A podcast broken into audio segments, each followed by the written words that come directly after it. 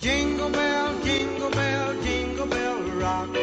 Jingle bells swing and jingle bells ring. ¿Y esa música por qué, güey? Ya pasó Navidad. Pues sí, güey, pero el espíritu navideño sí, no tiene fecha de caducidad. Pues no, pero el episodio pasado ya hablamos de la Navidad y de qué representa para nosotros. Es más, hasta nos despedimos del año. Pues simplemente, güey, fue un especial con ese motivo. Pero bajo ese argumento que estás dando, güey, nuestros deseos de año nuevo hacia la gente que nos escucha puede ser afectado. Como un, pues, güey, ya pasaron dos semanas del año desde que inició. Pues sí, creo que ya no es válido desear feliz año, pero como quiera nuestros deseos ahí están. Y pues les deseamos un feliz año a todos, que lo inicien de la mejor manera. Y sobre todo acompañándonos en este nuevo año para nosotros, que sería empezar de cero, tal cual como enero a diciembre con este podcast. Así que empecemos.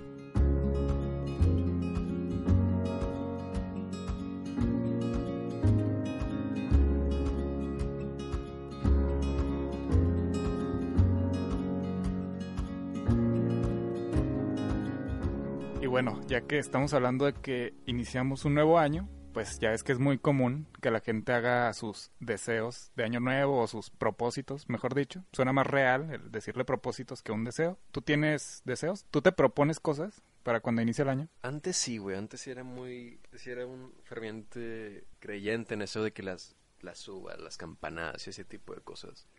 Pero era más por tradición y más por el ambiente familiar, güey. Pero en realidad no tiene como... O sea, no pasa nada si no lo hacen, ¿saben? O sea, no, pa- no pasa nada si no... Si me como las uvas una tras otra sin pensar nada.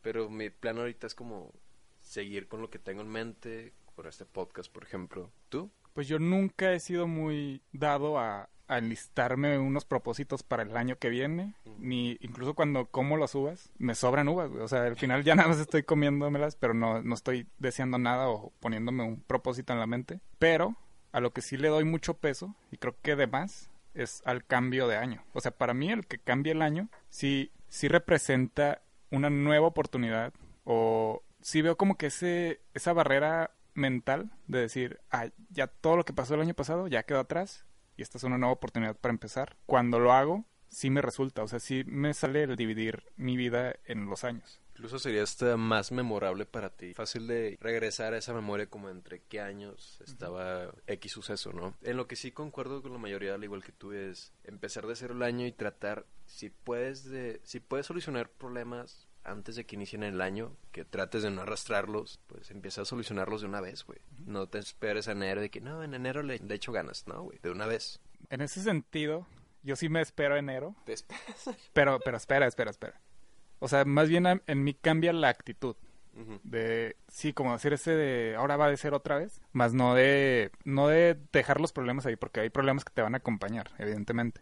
Más bien es el cómo ves esos problemas con otra actitud. Y eso a mí me funciona pues creo que me ha ido bien así güey. Pero en sí así de que propósitos creo que nunca me, me he puesto o sea de ir al gym o cosas así no güey. Y aunque lo hiciera siento que ni los haría. Yo creo que lo más irreal que me he propuesto es de comprar una Harley, ¿sabes? Una moto Harley, güey. Porque era muy fanático de Sons of Anarchy. Me entró esa fanaticada, güey, de sentirme como parte de... sí no puedes ver Sons of Anarchy y que no te den ganas güey, de unirte a un club de motocicletas güey. Me di cuenta que lo real es trazar el camino para conseguir eso. Que normalmente lo que te propones a fin de año no es una necesidad, es más como un capricho. Bueno, en la mayoría que he conocido, güey.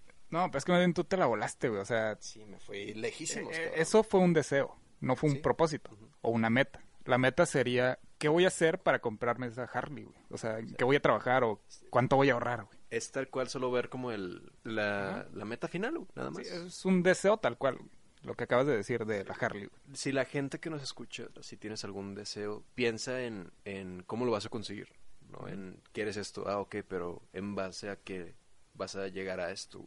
Sí, y yo insisto en que los propósitos en Año Nuevo no, no van, o sea, es el rush de iniciar un nuevo año, así como lo que acabo de decir, que cambias la actitud. Ok, yo cambio la actitud, pero esa emoción no me hace decir cosas que no voy a hacer. Digo, y qué mejor que las hagan, pero que se comprometan de verdad, ¿no? Sí, no, de, no sé, creo que el ejemplo más fácil es el gimnasio, de que van de enero a junio y faltan y ya no van. Y también eso, o sea, si empiezas a faltar con tu compromiso, E- Enero a junio se me hace muchísimo, güey. Van dos semanas y se acabó. bueno, güey, enero a marzo, güey.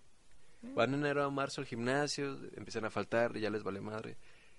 Y si fallas en ese pues propósito que tienes, vuelve a intentar, güey. Aunque sea, si ya no fuiste la semana, pues aunque sea dos días o no, qué sé yo, güey. Al igual como, no sé, puede ser ahorrar, güey, o conseguir un trabajo, lo que sea, güey. Sí. No importa que falles ahorrando cual sea que sea la meta, es volverlo a intentar, volver a recolocarte en lo que en lo que quieres, güey. Y ahí es cuando entra si es una necesidad o es un capricho. Si es una necesidad, aunque falles, lo vas a volver, volver a intentar, güey. Si es un capricho es como pues realmente no lo quería, realmente no quería bajar de peso, güey, ¿sabes? Entonces, ahí ahí está la división de las cosas y los propósitos. güey. Y si no, pues vas a tener el próximo año para volverlo a intentar. Sí, güey.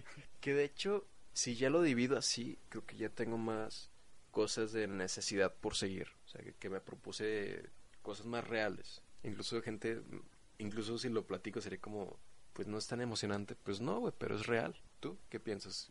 Pues que te digo, yo no visualizo esos propósitos, pero es, lo como dijiste, lo que siempre he tenido en mente, pues ahí sigue, o sea, nada más es seguir luchando por por conseguirlo y ya. O sea, no le pongo esa etiqueta de propósitos de año nuevo. También hay gente que cree que diciendo los propósitos o compartiendo qué propósito tienes es de mala suerte, güey. ¿Tú qué crees de eso? De... Pues yo no le vería el por qué fuera de mala suerte. Al contrario, creo que a veces dicen que te ayuda más el, el decir lo que vas a hacer porque te compromete a hacerlo. Es como si tú dices, voy a, a escribir un libro. Suena, bueno, siempre vemos que escribir un libro es muy, algo muy grande, ¿no? Y muy difícil de conseguir incluso. Una vez que lo dices a ciertas personas, pues ya te comprometiste con esas personas a hacerlo. Y a veces lo haces más por el, ah, cabrón, ya lo dije, güey, ya, ya les dije que voy a escribir un libro. Y eso te, te da ánimos para hacerlo. Porque si nada más te lo quedas tú en tu mente, pues ahí se va a quedar, güey, no lo vas a hacer. Porque no sientes esa presión de tener que hacerlo. Pero bueno, esto que estamos hablando, la neta es lo típico que se habla en un inicio de año. Digo, creo que se me hace más interesante hablar de las cosas que han pasado en estos últimos días, inicio de año. Por ejemplo, tuvimos nuevo campeón en el fútbol mexicano. Eh, ¿Qué más? La primera semana que fue todo este, re- este revuelo de la Tercera Guerra Mundial y e- esas como... Esa fatalidad que tiene la gente de que pasó, pasó esto y es como, ah, ya es guerra, güey. O sea, ya, ya va a ser guerra mundial otra vez, cabrón. Y otra cosa que también pasó fue que, pues ya ves que se llevaron a cabo los, los Golden Globes. Y bueno, todas estas pues galas que se dan de cara a, a los Oscar. Y algo muy importante que pasó ahí, güey, que incluso lo compartimos en el Facebook, fue que ganó nuestro gran amigo, un gran, esperemos que invitado a este podcast, el gran Brad Pitt. No lo esperaba, güey. La verdad pensé que iba a ganar DiCaprio como actor principal. Pero qué chingón que ganó Brad Pitt. Ni yo lo esperaba porque, bueno, la competencia que tenía sí estaba, sí estaba dura. Tenía este Anthony Hopkins, en, que hizo a Ratzinger, al Papa Benedicto XVI. No sé si viste la de los dos papas. No, no lo he visto, pero sé que es muy buena. Es, sí, es muy buena, güey.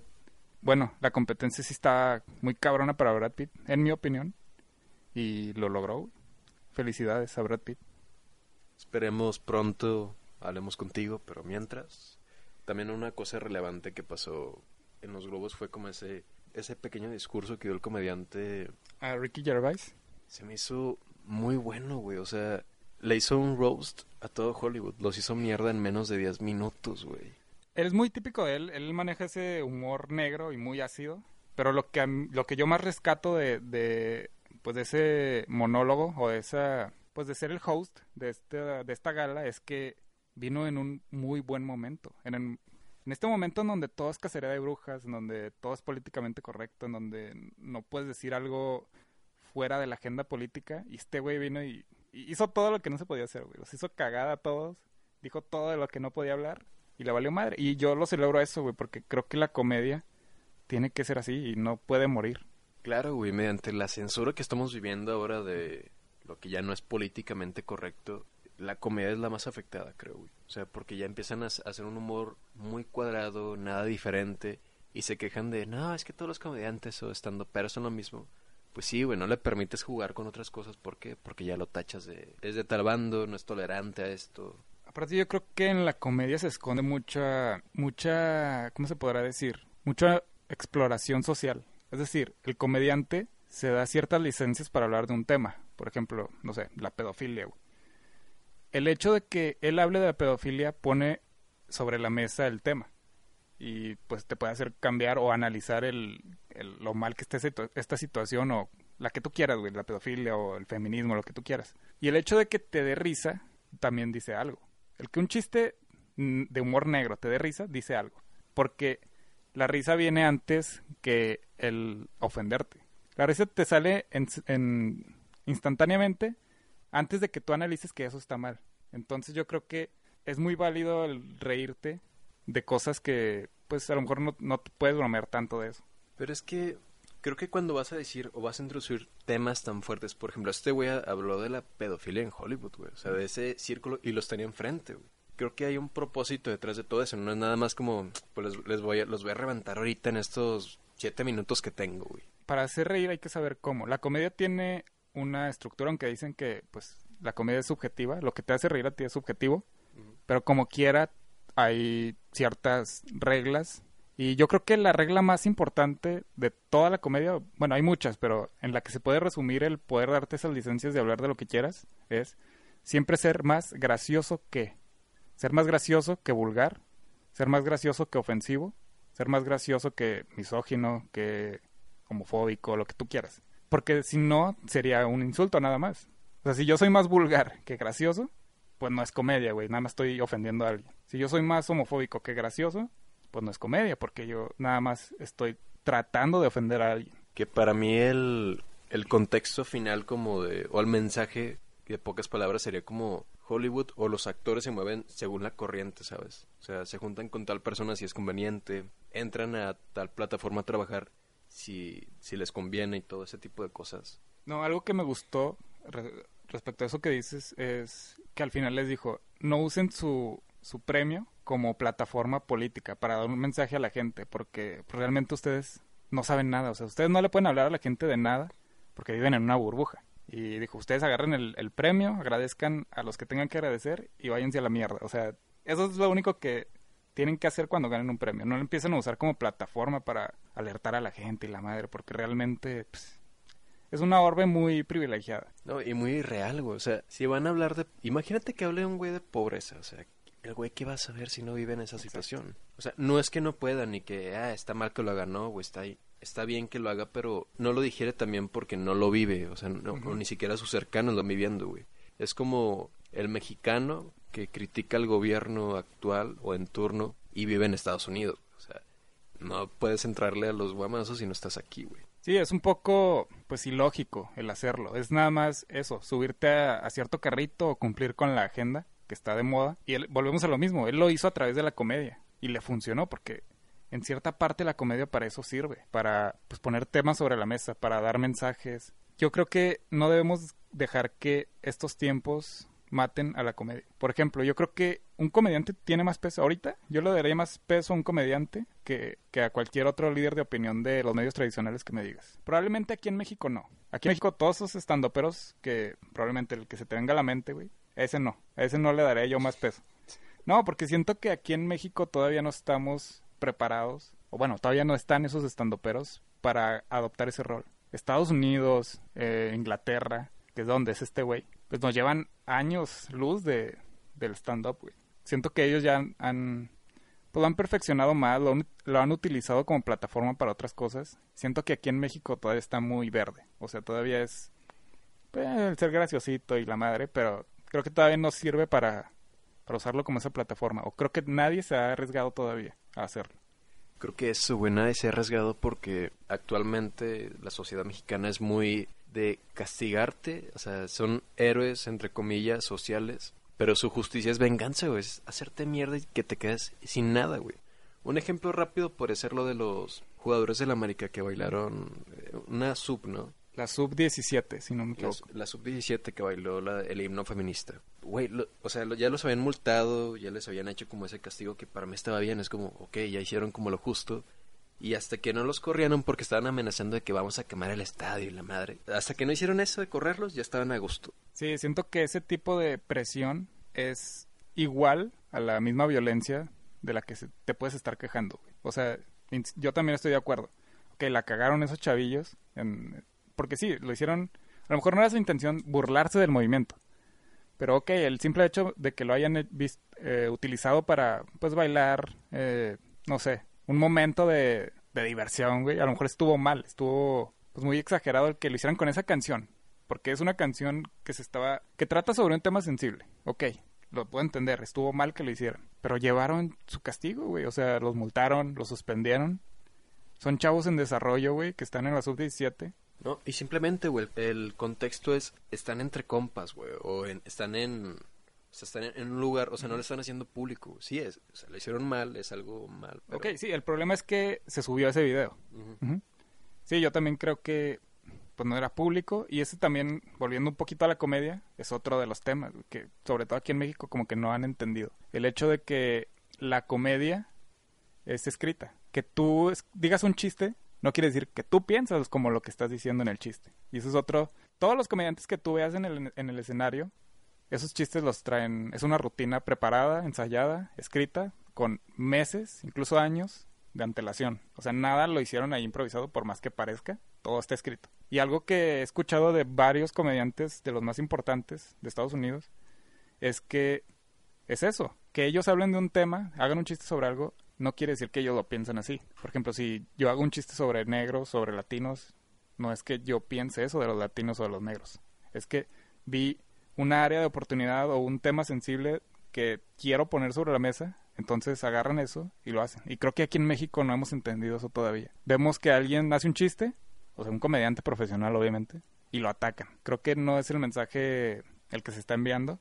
Y otra cosa, pues con eso de que se filtró el video de estos de la América, pasa mucho en las rutinas de comediantes. O sea, si es un show privado, pues todos los que están ahí están sobre el entendido de que pues van a ir a divertirse, a reírse de lo que se diga ahí. Que se llegue a filtrar un video de ese show y la gente se ofenda, pues ya no es culpa del comediante, güey. Creo que el ejemplo de eso es... Hace semanas pasó eso del costeñi... El, hay un comediante que se llama El Costeñito, hizo un chiste del presidente y se le fue la horda de, pues, pro AMLOS, güey, sobre él.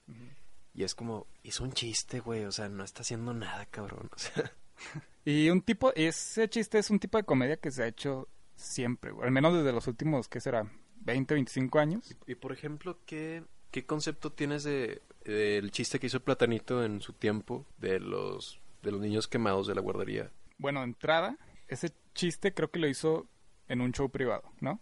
Sí. Eh, honestamente no he escuchado el chiste. Solo sé que, que lo, lo hicieron mierda por un chiste referente a eso, pero no he escuchado tal cual el chiste cómo fue. Creo que era algo...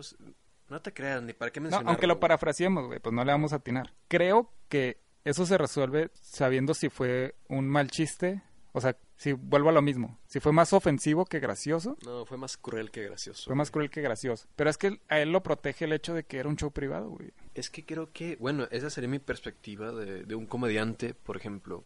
Si un comediante gringo hiciera, no sé, un show acerca como de latinos viviendo allá y de repente se filtra un pedacito y dice, no, este güey es racista. Bueno, no se defiende, sino explica de que, güey, mi show tiene un contexto y es, quiero expresar lo que están viviendo los latinos ahí, güey. Y creo que el decir, es que era privado, pues sí, güey, pero eso no le quita lo cruel. O sea, eres cruel, o sea, ¿con qué motivo, güey?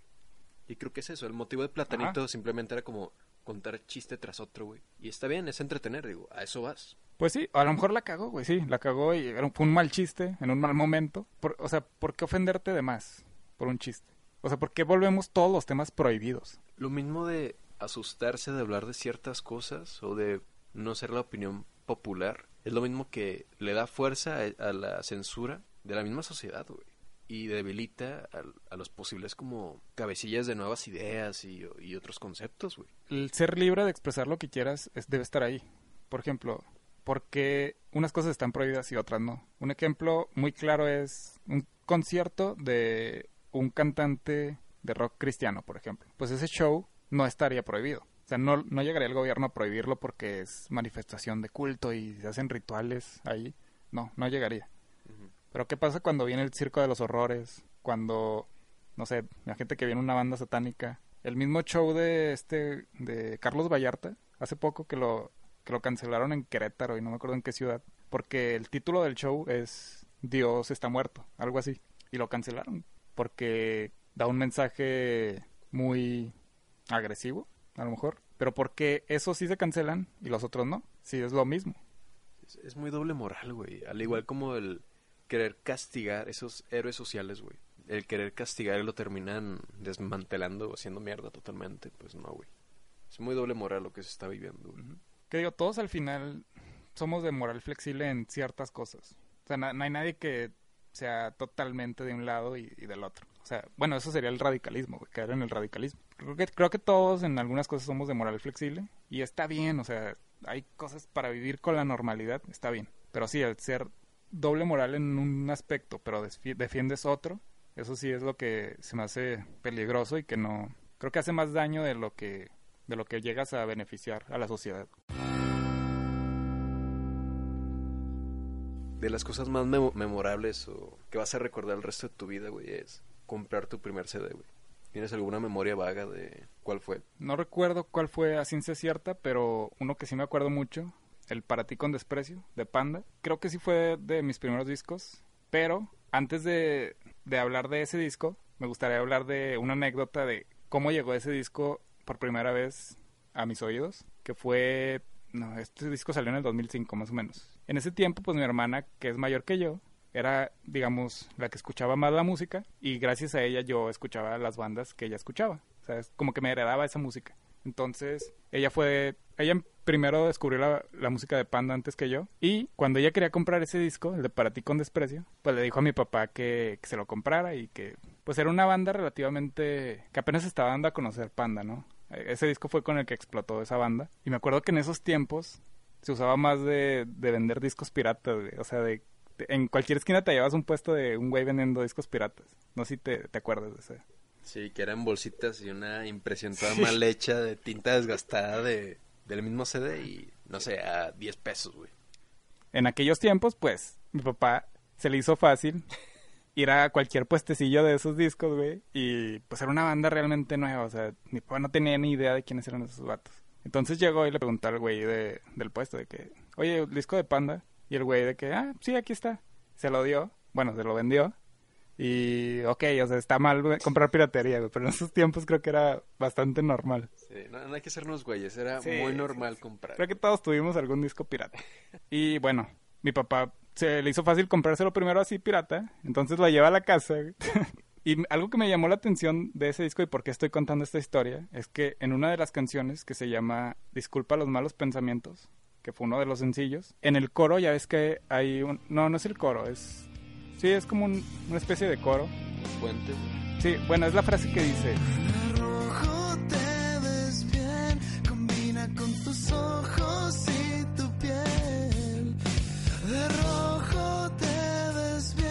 De rojo te ves bien, combina con tus ojos y tu piel. De rojo te ves bien. Y luego aquí la canción dice una frase que es rojo sangre, ¿verdad? Sí. Bueno, en ese disco, güey, la canción decía la frase de rojo te ves bien, combina con tus ojos y, y tu piel. De rojo te ves bien. Y no decía rojo sangre. ¿Qué carajos decía, güey? Nada, hace cuenta, Se cortaba, güey. no sé qué pasó en la en la cuando quemaron ese disco, güey, eh, cuando se empezaron a bajar las canciones, no sé, yo creo se dañó el archivo, güey, y curiosamente se cortó esa parte de es, esa frase, güey, nada más. Rojo sangre. Rojo sangre no aparecía en la primera versión que yo escuché de esa canción. Y si tal vez era, no te creas, creo que no, no aplicaba tanta la censura, o sí, nomás por decir rojo sangre. Eh, no, no creo. Pero bueno, el, el punto es que, pues ya, pasó unos dos meses, o no sé cuánto, y mi papá, ahora sí, fuimos a comprar el disco original a una tienda certificada, eh, legal, todo el asunto. y escuchando el disco original, o sea, la grabación ya bien,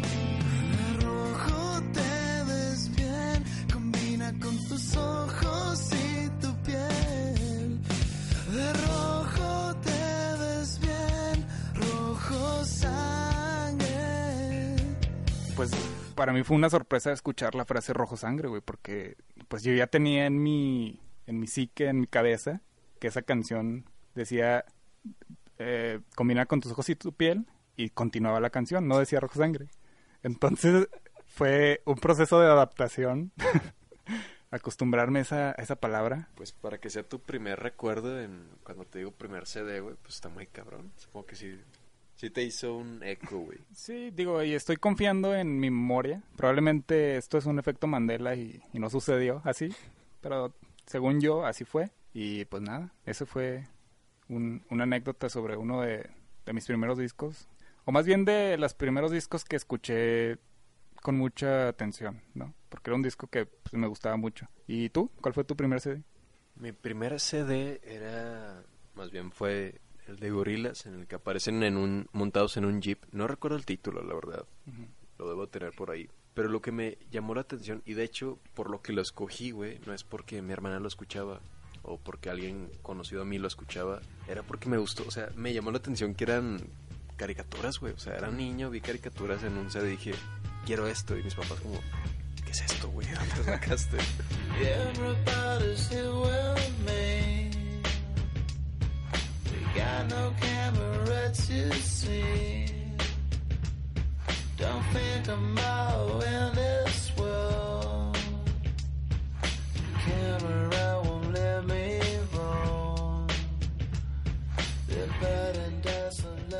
Pero bueno, está bien. Y me llamó la atención todo ese como todo ese storytelling que hay detrás de la banda, que es una banda pues animada y que dio como conciertos y la madre, que en realidad son dos güeyes, este eh, es Damon y el animador o el artista, no recuerdo el nombre del creador de los dibujitos. Pero por eso lo recuerdo mucho, hasta recuerdo mucho como la página que era no era una página normal de la banda, era como visitar la casa o la mansión de donde vivía Gorilas, güey. Y no sé, güey, o sea, me encantó mucho como la historia y todo eso. La personalidad de cada uno, güey. Que mi favorito siempre fue 2D. Me identificaba mucho con él porque era como tímido, güey, muy miedoso, ¿sabes? Me gustaba mucho. La verdad, te desconozco mucho de gorilas. Como que nunca me enganché, ni con la animación, ni con nada. Creo que de cierta manera eran... Bueno, lo innovador es que es banda virtual, güey, empezando con eso. Sí, digo, el concepto está muy chido, güey. Eso de que, pues, es una banda animada que tú ves. Realmente a los que tú tienes que identificar es a, a los personajes, no a los gorilas, no tanto a quien está ejecutando los instrumentos y, y la voz. Sobre todo el- los sonidos que utilizaban, recuerdo que había varias canciones como que tenían unas mezclas muy raras, güey, o sea, de instrumentos o, o qué sé yo, pero hasta sonaba, hasta me daba como cierto temor de que, ah, chinga, pues no. Bueno, no temor, güey, es como inconformidad de que no sé, o sea, no entiendo el, cami- el camino o la forma de esta canción, güey. Pero eso te enganchaba, ¿no? A- es lo que te gustaba, Sí, ¿no? De, de la banda. También de que... No sé si... Bueno, no, si era una banda popular en, en ese entonces, güey. Pero sí. me enganchó bastante, güey. Yo al contrario, creo que por eso no, no me clavé tanto con ellos, porque como que yo en esos tiempos escuchaba puro, pues ya ves el, el famoso happy punk, el punk rock, punk pop, rock californiano, como le quieran llamar, tiene muchos nombres ese género. Y era muy básico, güey, era el típico música de, de garage, dos guitarras distorsionadas, el bajo, la batería. Era... Poder entrar a Allison, División Minúscula, Panda... Sí, bueno, eso aquí en México, pero por ejemplo, no sé, Son 41, Blink, ah, Simple Plan, Green sí, Day, sí, sí, Simple. Plan, sí, todos. Eh, sí, yo escuchaba más ese tipo de cosas. Entonces, escuchar a gorilas para mí era algo más raro. Sí, o sea, fuera de tu mundo musical, Sí, güey. exacto. Y actualmente, ¿qué crees que sea innovador? Yo, por ejemplo, te mencioné que Gorillaz tenía, no sé, el uso de algún instrumento raro. Pero para ti, actualmente, ¿qué sería innovador para una canción? Ay, güey, innovador. En cuanto a sonido, A lo que tú consideres... Bueno, para empezar, ¿qué concepto tú tienes de, de ser innovador? pues a lo mejor la inclusión de... Es es que siento que ya está cada vez más difícil poder ser innovador en, en la música. Pero por ejemplo, Billie Eilish se me hace algo refrescante. No sé si innovador, pero refrescante. Creo que ella podría ser bandera de no necesita ser como igual que los demás en cuestión de hacer lo mismo para destacar, güey. Sí, creo que es que cuando la escucho no digo, ah, cabrón, esto suena muy diferente, pero sí digo, es refrescante, es algo que no había escuchado a lo mejor muy seguido o en mucho tiempo, pero no sé si es realmente innovador. Pero sí, digo, puede ser una buena banderada de, de eso. Porque no recuerdo, bueno, en estos últimos años no recuerdo una artista igual que Billie Eilish, güey. Bueno, podría ser Lord. Lord, de la que hablamos la vez pasada. Sí, puede ser, puede ser que sí. A lo mejor un poco. Pero no explotó igual que, que Ah. Billie, güey. Bueno, es que Billie Eilish tiene como que mucho de dónde aportar, ¿no? Eh, desde su edad, güey, que empezó muy joven la música. No pensé que tuviera menos de Y 18 yo, años, güey, se ve más grande que nosotros, güey. no, no se ve jodido, se ve más grande nada más. Ok. Bueno, y tiene esa cara medio triste, ¿no? De, de cómo representa la depresión. Se me hace muy mal que lo, o sea, se me hace muy mal que lo hagan, güey. ¿Qué? O sea, que O representen... sea, ¿crees que es un personaje? No creo que lo haga como personaje, pero la gente lo interpreta como o sea, que, ah, siempre está triste, me siento identificado con eso. O sea, no, güey, o sea, la depresión no siempre es una cara triste, güey. Sí, 100%, güey. Pero, digo, ella es una cara de la depresión. No sé qué tanto... eh, digo, pues es que es un adolescente, güey. A lo mejor es cierta etapa de, de la vida. Pero ella se me hace muy innovadora. También, pues todo el... Todo su... El look que utiliza. Es muy raro, por así decirlo. No sé si no he visto lo suficiente de ella, pero lo que vi en vivo se me hizo muy... No sé, le faltó, ¿sabes? O sea, la vi como con la voz muy apagada y sí brincando de repente gritando al micrófono, pero no se me hizo nada fuera de lo común. Es que para mí su música es más como íntima para escucharla con audífonos, güey, no sé. A lo mejor estoy mal, pero siento que en, en un show, o sea, masivo, como que sí se pierde, ¿no? Su voz, porque muchas las empieza con como que muy calmada, con una tonalidad triste. Casi nunca explota la canción. Entonces siento que va más como para más íntimo. Bueno, también debo de admitir que mi parámetro de comparación fue nuevamente Robbie Williams, de sus conciertos que también daba en el 2000-2005. Y ese güey era pues una estrella de pop. Y el concepto es hacer un, un entretenimiento muy cabrón, güey. Sí, pues desde el mismo concepto del pop, que es música altamente masiva. Y Pero creo que lo diferente de ese güey sería que es de los pocos que se escucha mejor en vivo que en estudio. Que lo hace diferente, que hace como un mashup de sus canciones. Y creo que para mí eso también puede ser como innovador, güey. escucharte diferente en vivo. Pues sí, podría ser algo, algo refrescante a la gente que va. Es como, no lo espera, güey. Mm, ok, pero según yo pasa mucho en el rock. En el rock creo que hasta disfrutas más que se escuche diferente. No bien o no mejor, pero diferente. Es más, incluso a veces puede que se escuche mal, que haya un instrumento ahí como que medio desafinado, haciéndola ahí fallando, pero pues lo agradeces porque creo que, por ejemplo, el rock es mucho de, del momento, de lo que sientes en el momento. Entonces, por ese lado yo no lo consideraría tan innovador. Pero, por ejemplo, pues tú, ¿qué dirías que ahorita es innovador? Bueno, para empezar, la- lo que está liderando pues es música urbana, así que pues no está tan alta la vara, güey, para, Sí. para ser innovador, güey. Por ejemplo, en lo que fue trap, y lo comentamos también, güey, o sea, Post Malone hizo como en su primer disco, Sony, fue muy bueno por eso, porque se sintió refrescante, hizo diferentes mezclas, tenía po- poco de country, R&B, trap, poniendo nada más otro concepto diferente a lo que hace, se sintió bien. Es que yo honestamente siento que no, no, no tengo rechazo hacia lo innovador, pero ya rara vez me pongo a como a descubrir música nueva. Como que ya esos años en donde de descubrimiento y la madre, como que ya pasaron. Ahorita difícilmente me muevo de, de donde estoy, musicalmente hablando. Entonces, O sea, ya estás establecido, güey. se podría decir que sí. No me busco así como que a, a ver qué está sonando diferente y la no, eso como que y nunca he sido así, pero creo que ahora menos. Entonces, cosas innovadoras probablemente las hay, pero yo no las conozco, tampoco sería muy receptivo de conocerlas. Yo creo que lo más diferente que escuché estos últimos días fue música islandesa. Sonidos naturales, güey. Es lo que más me llamó la atención. Y de hecho, si cierras los ojos te tranquiliza y la madre, ¿sabes?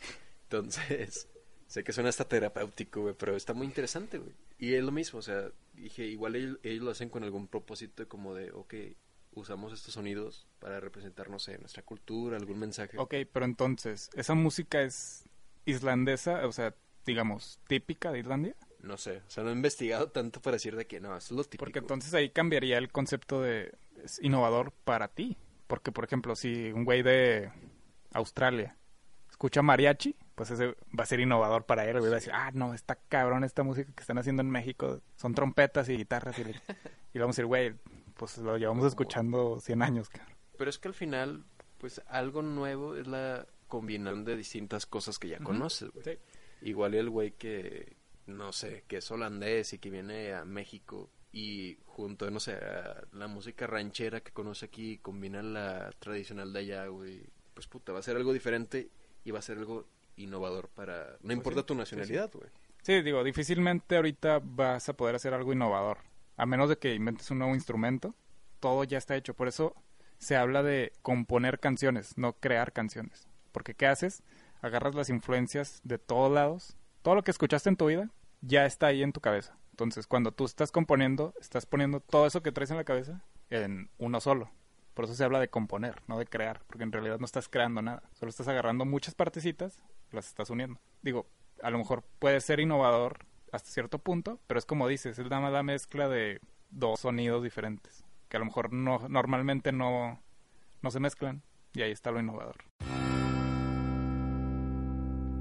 Algo que todos tarde o temprano vivimos, y si no te ha pasado, te va a pasar, güey. Es quedar en la friendzone. Pero ¿por qué estás tan seguro que te va a pasar? Pues es natural, güey. No todo te puede salir como quieres. No a todos les vas a gustar, güey. No, pero por ejemplo la friend zone se da a partir de un rechazo, ¿no? Sé que me vas a salir con la jugada de que, y si no me aviento, ¿qué, güey? O sea, no, tú mismo te estás encasillando ahí, güey. No, no, No, no, no, no. No, no, no. La friend zone Ajá. tiene que haber un verdugo que te mande a esa zona, güey. No, no, no necesariamente. Sí, güey, pues Bueno, si no, no es en ese caso el verdugo eres tú, güey. ¿Por qué? No te estás aventando, cabrón. Por eso, pero no, no estoy cruzando la línea de la friend zone. El punto es que les va a pasar, gente. O sea, aunque no se avienten, aunque O sea, por ejemplo, si a ti te gusta alguien Ajá, y eh, sospechas que tú a ella no, ok. si no te avientas, pero te gusta, ¿ya estás en la friend zone? Nah, no, no se me hace válido, güey. O sea, No hay como tal cual una entrada o un concepto cuadrado para decir, ah, ya estás Claro dentro. sí, güey, y te lo digo. Cuando te declaras y te dicen que no, y tú sigues ahí, eh, esto es importante, y tú sigues ahí, estás en la friendzone. Bueno, es que ahí sí, o sea, si sigues ahí, estás en la friendzone. Si nada más te vas, es como rechazo ya. Exacto, no entraste a la friendzone. Pero bueno, digamos, vamos a hablar exactamente de a los que les ha pasado. Ok, pues. digamos que ya te declaraste y te dijeron que no, ya estás en la friendzone. Ok, hablemos.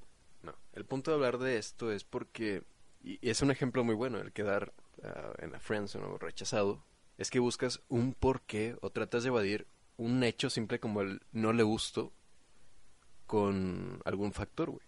En este caso, cuando te le declaras, le dices a, María, vamos a ponerle el nombre, vas con María, le dices, ¿sabes qué, güey? ¿Me gustas? Bueno, no, no creo que le digas, güey.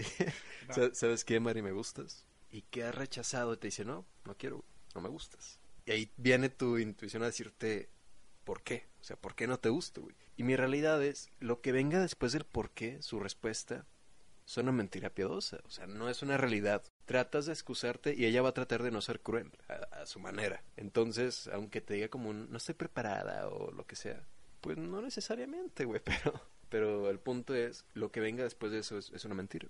Es que no sé, güey, para mí es muy tonto entrar a la friendzone. O sea, número uno, ¿por qué te le declaras a alguien si sospechas que no, que no le gustas o no estás realmente seguro que te vaya a corresponder? O sea, tú dices que hay que estar 100% seguro para hacerlo. Es que nunca estás Es que no es 100% como seguro, que una serie de penales, güey, no es... o sea. Cuando, generalmente cuando te le declaras a alguien es porque ya hay cierta entendimiento de que eso va a suceder tarde o temprano, ¿no? Sí, de cierta manera ya, ya llegaron a un pequeño acuerdo como, ah, me gustaría ser tu Sí, pareja, con güey. pequeñas señales, con gestos, pláticas incluso. No es como que... es- No, eso sí está muy incómodo, como que llegues de huevos y quiero ser tu pareja, no, güey. Exacto, güey, es lo que yo digo, güey, tendrías que estar muy tonto para para hacerlo. Y tendrías que estar todavía más tonto para quedarte ahí, güey. O sea, para seguir siendo amigos. Bueno, y yo lo que pienso es que puedes entrar incluso en esas pequeñas señales como, ah, trataste de tomarle la mano y ella se quitó o se puso nerviosa, güey. O en caso de una mujer, el vato se, se, se hizo para atrás, no sé, lo que sea. Ese ejemplo de con una pancarta y flores en... Me imaginé esa escena escolar, ¿sabes? De que a la salida en recreo, güey.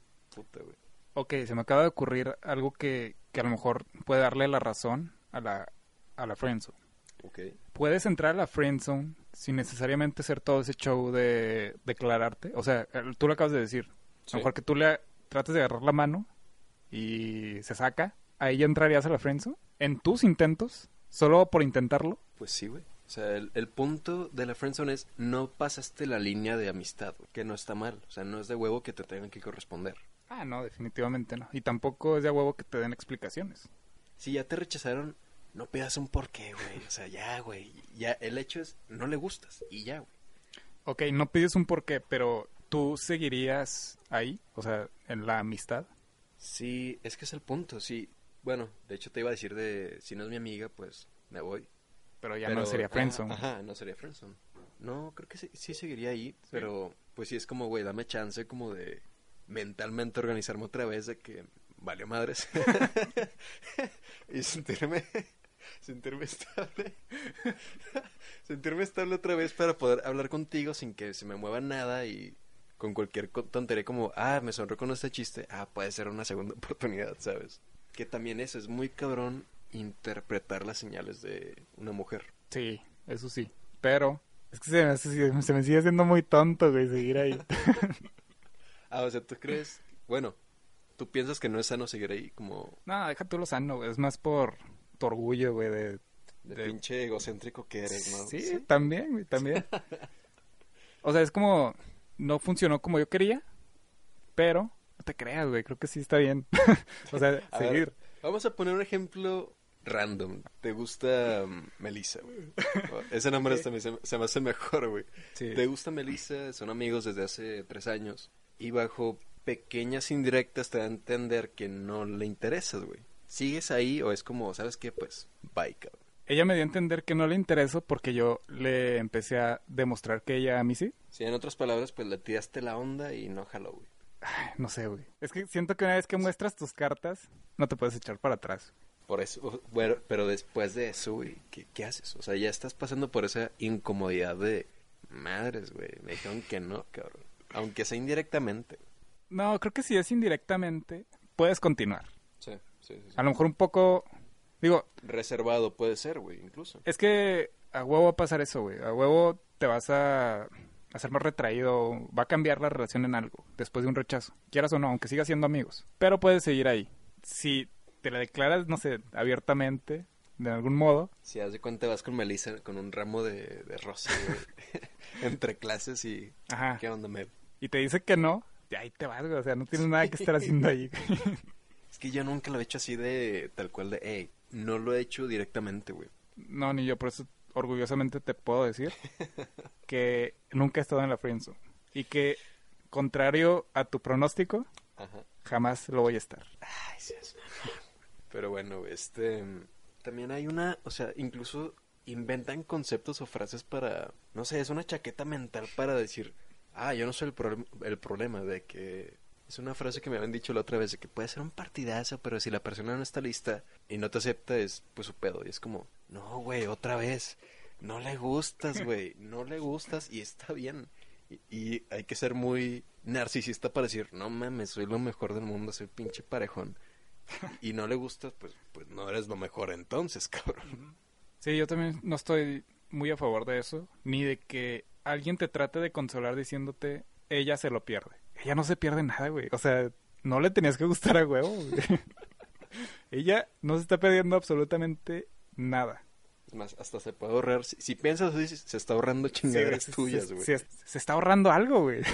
Sí, a mí, no, o sea, ya no hay vuelta atrás, güey. Si te rechazan, ni modo. Ni modo, así puede pasar, güey. Es jugártela y una vez que te la juegas, no hay vuelta atrás. güey. Y creo que es parte de ese como temor de me va a decir que sí o no. O sea, es parte de como de ese juego que en su momento tal vez no te parezca como bien, pero sí, sí te mantiene como al hilo del, del suspenso. Te da esa adrenalina para seguir intentando, o sea, como de aventarte cada vez un poco más, güey. Ah, que te va dando entrada. Te va dando esta valentía, ¿sabes? De no sé qué vaya a pasar, pero quiero seguir entrando cada vez más a esto, como a demostrarle mi afecto a esta persona. güey.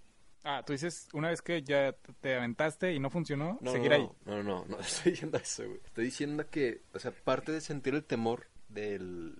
No sé si me va a decir que sí o no. Ah, la incertidumbre. La incertidumbre es parte del juego, güey. Ah, sí, es emocionante. De cierta manera, no siempre, güey. Sí, es- o sea, es emocionante hasta que tengas el desenlace, güey. Si ese cierre demuestra si es emoción o... Pues ya, la perdición de...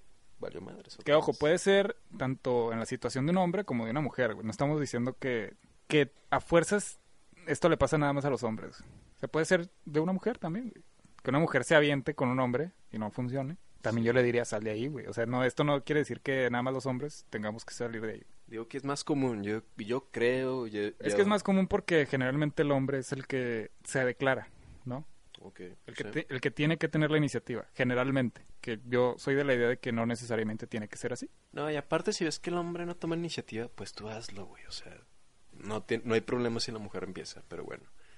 El punto es que sí, no- normalmente por ese esa iniciativa, ese acomodo de, de, no, él tiene que decirlo, güey.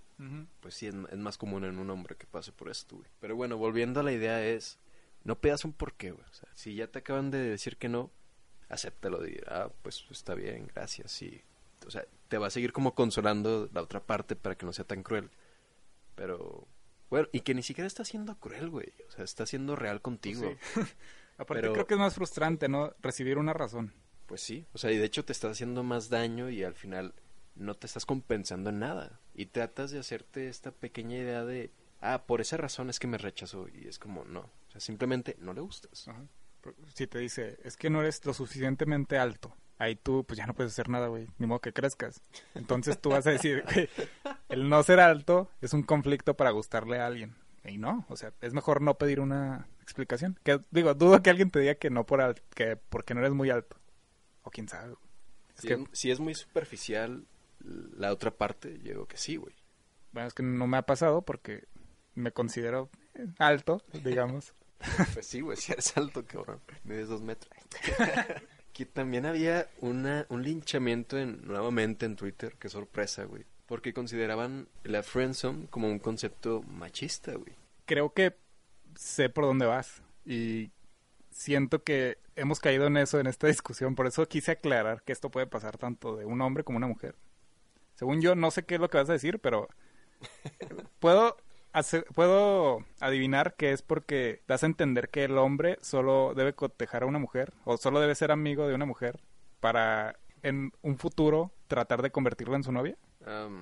Pues sí, es parte de la idea. Bueno, para empezar, esas feministas, no todas, güey, no todas las feministas, sino las radicales, no tienen como muchos fundamentos para debatir en un tema, por eso se pueden desmantelar muy rápido, güey. Bueno, después de esta pequeña introducción, no me linchen, cabrón.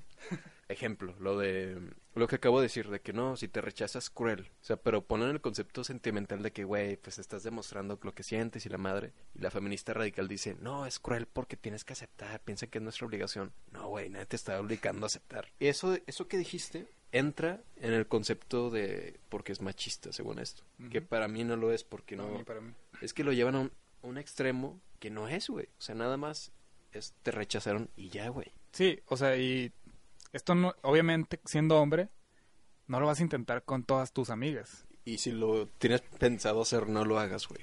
No mames. Sí, no o sea, hagas, si lo tienes pensado hacer realmente, pues no las quieres como amigas, las quieres pues para ver qué pasa, güey. Y creo que ahí pues no, no sería tu amiga. Pero en un hombre normal, en un hombre, porque hay que también dignificarnos, pues no, no va a pasar con todas tus amigas. Es nada más, pues alguna con la que empezaron a surgir sentimientos. Rara vez. Bueno, a mí rara vez me ha pasado como, ah, me gustó. Digo, creo que es más normal, ¿no? De lo que parece. Es más normal, pero... Por ejemplo, yo soy un güey tímido, o sea... ¿Mm? No del todo, no como ese extremo de timidez, pero para demostrar como lo que siento, pues puta, güey, soy una coraza, güey. Pero independientemente de que seas tímido y no expreses lo que sientes, pueden surgir sentimientos hacia pues, a una amiga tuya. Ah, sí. Aunque no se lo digas, güey, pero es muy normal que pues una persona con la que convives demasiado, la proximidad, eh, el tener cosas en común, pues te haga desarrollar esos sentimientos. Entonces yo creo que sí es normal que te pueda gustar tu amiga. güey. Aunque no sé cada cuándo te puede pasar eso, güey. Bueno, dicen que en algún momento tú le vas a gustar a ella y ella te va a gustar a ti. No creo que sea así. ¿Quién, mamón? Según la Según- universidad de... Se, se me hace muy película romántica comedia, ¿sabes? sí, a lo mejor sí está un poco romantizado, pero tampoco es tan descabellado. Porque vuelvo a lo mismo, es lo que acabo de explicar. Es que sí, puedes desarrollar un afecto, pero depende de qué tipo de afecto. Por ejemplo, a mis amigas más cercanas, pues las veo así como hermanas menores, güey. No las veo con ninguna atracción. Sí puedo reconocer que son, o sea, bonitas y linda cara y lo que quieras. No siento una atracción física, vamos. Pues sí, a lo mejor si lo estableces desde el, desde el principio, pues ya tienes más eh, fijo lo que lo que sientes, ¿no? O sea, tus sentimientos son, como tú dices, hacia, a lo mejor, como lo sentirías hacia tu hermana. Pero, pues, sigo pensando que es normal que suceda. En ese punto es cuando inicias el, el enamorarte de, de esa otra parte, sexo. te empiezas a enamorar de esa parte y la otra persona te puede tener cariño, sí, güey, pero tal vez como, como un amigo. O sea, el cariño que va creciendo hacia otro amigo, nada más. Pero no la atracción. A lo mejor tiene que ver ahí un momento cumbre que te haga, a lo mejor, enamorarte de, de tu amiga o amigo, o lo que sea. Perro. Eso sería muy raro, pero digo, ya en estos momentos de inclusión, pues ya, ya uno no sabe ni qué. Pero, o sea, supongo que es en un momento cumbre. Por eso, a lo mejor la otra parte no puede sentirlo. Y a lo mejor por eso eso puede tumbar tu, tu propio, pues, concepto de que es nada más tu amiga y ya. No sé, así supongo que funcionan las relaciones interpersonales. Y no, no te lo pregunté, güey, se me, se me había ido la pregunta. ¿Por qué nunca lo has intentado? ¿Por qué nunca te has aventado un... Le voy a decir a fulana que me gusta, güey. Pues, por lo que te dije, o sea, si no ves señales de aquel lado, pues, ¿para qué vas, güey? O sea, no, güey, pero igual para ti no son señal. O sea, para ti, ¿qué es una señal para empezar?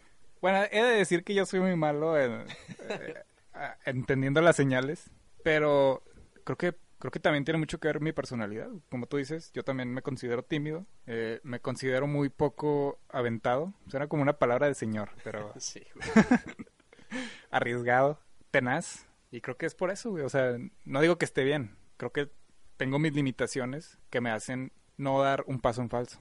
Creo que es mejor dar el paso en falso a vivir en el hubiera, güey.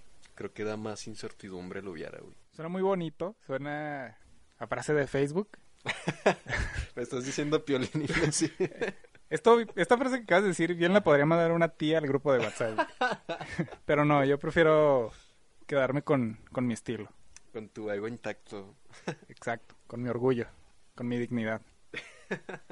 ¿Tú, ¿Tú sí lo has intentado? Sí lo he intentado, pero ya son señales como más obvias. Incluso, pues, las niñas me las no mames, te tuve que hacer esto para que, para que te animaras. Y es cierto, y empecemos otra vez, o sea, empecemos con esto. Un hombre no va a captar también las indirectas, güey. O sea, sí, tal vez nos podremos fijar en los pequeños detalles y eso. Pero ese terreno de indirectas no lo captamos muy bien. Por ejemplo, el, ¿quieres comer esto? Si quieres.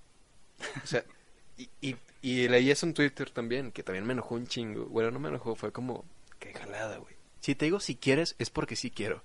Pues dime que sí quieres, cabrón, y ya se acabó, güey. Pero bueno, regresando, eh, sí lo he hecho, pero cuando tengo un poco más de seguridad, si pasa más del 50% que puede salir bien, lo intento, si no, no, güey. Así, Ah, güey, pues qué fácil, cabrón. Pero digamos, un 20% no lo has intentado. contadas veces, güey. Porque te digo, me da más miedo el hubiera. Bueno, a mí me daña más el hubiera que darme en la madre, güey. Que sí, como quiera, pasas celoso, te da vergüenza y no sientes como la fortaleza de nuevo para toparte de esa persona o siquiera hablarle. Pero pensar en el, madres, no me animé a hacer esto. Es que más que el oso de, de que te digan que no es el arriesgar esa amistad. Sí, también, güey. Porque quieras o no, no, no vuelve a ser lo mismo después de, güey. Es lo que te digo, o sea, en algún en algo va a cambiar. Aunque no no descarto que después del tiempo que a, ya a ti no te duela eh, el rechazo, puedas volver a retomar la amistad. Tampoco está todo perdido. El punto es aventarse si hay posibilidades de- ganar, güey. Bueno, no de ganar, güey, no es como si hay posibilidades de lograr lo que tienes en mente con esa persona, güey. Pues que es, es un consejo muy obvio, güey. Pues Más sí, bien yo el güey. consejo que daría es a la inversa. Si no estás seguro de ganar, no te avientes, Güey, No- es, no es lo lo mismo que yo, o sea, es lo contrario de lo que yo dije, güey. Sí, pero cambia el discurso, güey. Es lo mismo, gente. Creo que hay más cosas que salvar con mi consejo que con el tuyo. Bueno, es que depende mucho también de la personalidad. Si no te pesa el no haberlo intentado, pues no lo hagas, cabrón. Pero si vas a estar dándote vueltas con las situaciones y que no hice esto y debí de haberle mandado a esto o tomarle la mano, pues güey, hazlo. Y ya te quitas la duda y eso, no te hagas ideas ni especules nada, hazlo, güey. No aplican todas las cosas, güey. Pues esto estamos hablando de un caso específico, güey, que es cuando tienes una amiga o amigo o lo que tú quieras y quieres dar ese paso más allá, que no sé qué tan común sea esta situación. Yo creo que pasa más en de prepa para abajo, ¿no, güey? Como, bueno, yo, por ejemplo, ya en la edad adulta y con las pocas amigas que tengo, sí lo pensaría un chingo, güey. Sí, y aparte creo que ya vas poniendo más en perspectiva las cosas. De decir, ¿me gusta o más bien estoy como que confundiendo las cosas? Sí, creo que pasa cada vez menos ya cuando vas creciendo. O simplemente pones las cosas en la balanza como que, que pierdo, que gano. Puede ser también, aunque también creo que cuando eres más chico, ves la amistad como una manera de dar el paso más allá. O sea, antes de, de conquistarla, primero la haces tu amiga. No sé si estarás de acuerdo conmigo. Como que cuando eres más niño, ese es el proceso Ah, natural. sí. El primero ser amigos y luego de ahí pasar algo más. Porque realmente cuando eres más niño, pues ni estás seguro, güey, de qué es. Entonces, creo que eso influye mucho en por qué ocurre con menos frecuencia cuando creces. Como que cuando creces, ya buscas una amistad para que sea tu amiga o amigo. No para... No como medida, no como... como ¿Cómo se? Proceso de relación. Ajá, ¿no? sí, sí, sí. Pues sí, güey, eres incluso hasta más claro como para no hacerle perder el tiempo, como, eh, quiero esto contigo, güey. Bueno, no tal cual, de que, hola, quiero esto. incluso la otra, la, la otra parte puede ser directa contigo, como, ah, pues busco esto. De cierta manera te lo va a hacer entender y ya, güey. Bueno, güey, en resumen, no pidas explicaciones si eres el bateado y arriesgate, güey. Creo que es mejor eso a un hubiera. Pero siempre con algo de seguridad, porque si no, la friendzone es para los tontos. Bueno, este es el desenlace del capítulo 9 y bueno, nuevamente desearles un lindo año, que sus propuestas y ese tipo de cosas, lo que sea que tengan en mente se cumple. Y aquí nos despedimos. Gracias por escucharnos. Recuerden seguirnos en nuestras redes sociales, en Facebook, que estamos como 2C2 Podcast, y en Twitter, que estamos como 2C2 Podcast. Sí, realmente en Facebook pues pones dos conocidos o eso de 12, dos podcasts y aparecemos. Y pues no olviden enviarnos sus quejas, sugerencias, recomendaciones a cualquiera de nuestras redes sociales, incluso de nuestras personales. Y aquí pues eso nos aporta demasiado. Y también compartir. Si esto sigue en pie es por ustedes y porque siguen compartiendo el contenido con sus conocidos y amigos. Así que gracias y nos vemos. Adiós. Soy tu amigo, soy tu amigo, soy. Ni de vaina importa cómo